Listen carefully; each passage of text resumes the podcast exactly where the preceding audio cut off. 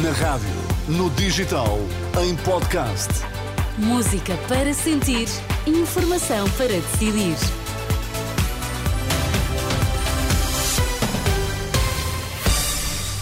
Anabela, quais são agora os temas em destaque? Primeiro-Ministro israelita hum, anuncia que vai expandir a ofensiva terrestre em Gaza e garante que a guerra não vai terminar em breve. Patriarca de Lisboa alerta para os riscos de uma crise ética em Portugal. Notícias das três na Renascença, edição de Anabela Góis.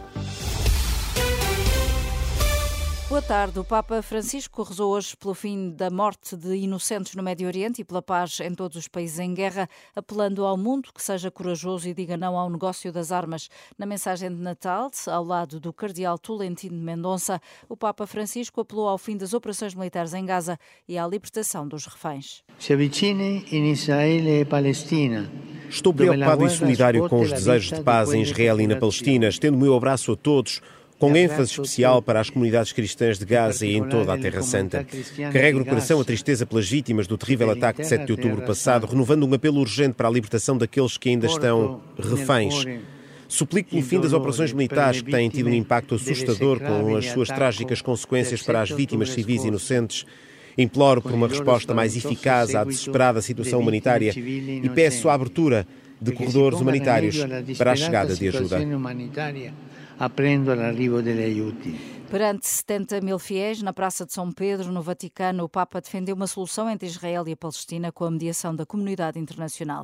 E o primeiro-ministro israelita anunciou hoje que vai expandir a ofensiva terrestre em Gaza nos próximos dias, apesar dos esforços internacionais para travar os combates. Dirigindo-se a membros do seu partido, Benjamin Netanyahu avisou que a guerra não está perto do fim. No regresso de uma visita às tropas que lutam em Gaza, Netanyahu deixou uma mensagem de continuidade da guerra no momento em que o Egito apresentou uma proposta ambiciosa para acabar com a guerra entre Israel e o grupo islâmico palestiniano Hamas. E na última noite e madrugada, pelo menos seis pessoas morreram no ataque israelita contra casas de um campo de refugiados de Al-Meghazi, no centro da faixa de Gaza. O número é avançado por fontes hospitalares. 240 migrantes chegaram às Ilhas Canárias desde sábado à noite em quatro embarcações. De acordo com as autoridades espanholas, têm todos origem subsaariana. As duas primeiras embarcações foram resgatadas no mar, enquanto duas outras chegaram pelos seus próprios meios à ilha de El escoltadas por serviços de salvamento. E o Patriarca de Lisboa alerta para os riscos de uma crise ética. Na homilia da missa do dia de Natal, Dom Rui Valério antecipou os desafios do próximo ano, nomeadamente as eleições legislativas. Diz que vivemos Vamos um, as atrocidades da bipolarização e é preciso responder com cooperação e inclusão.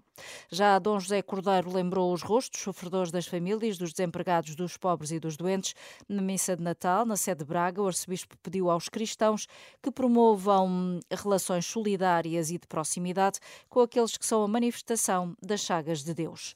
A GNR não prevê grande afluência de trânsito para as próximas horas ou dias. A tolerância de ponto amanhã para a administração pública deve ajudar a manter tudo mais calmo na estrada, como explica a capitão Lígia Santos, porta-voz da GNR.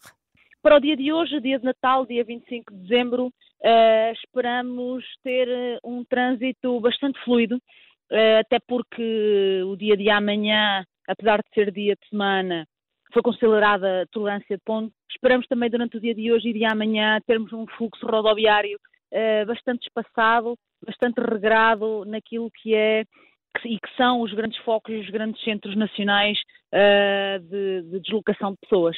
A capitão Lígia Santos da GNR, ouvida por Alexandre Abrantes Neves, deixa ainda os habituais conselhos de segurança para quem vai para a estrada.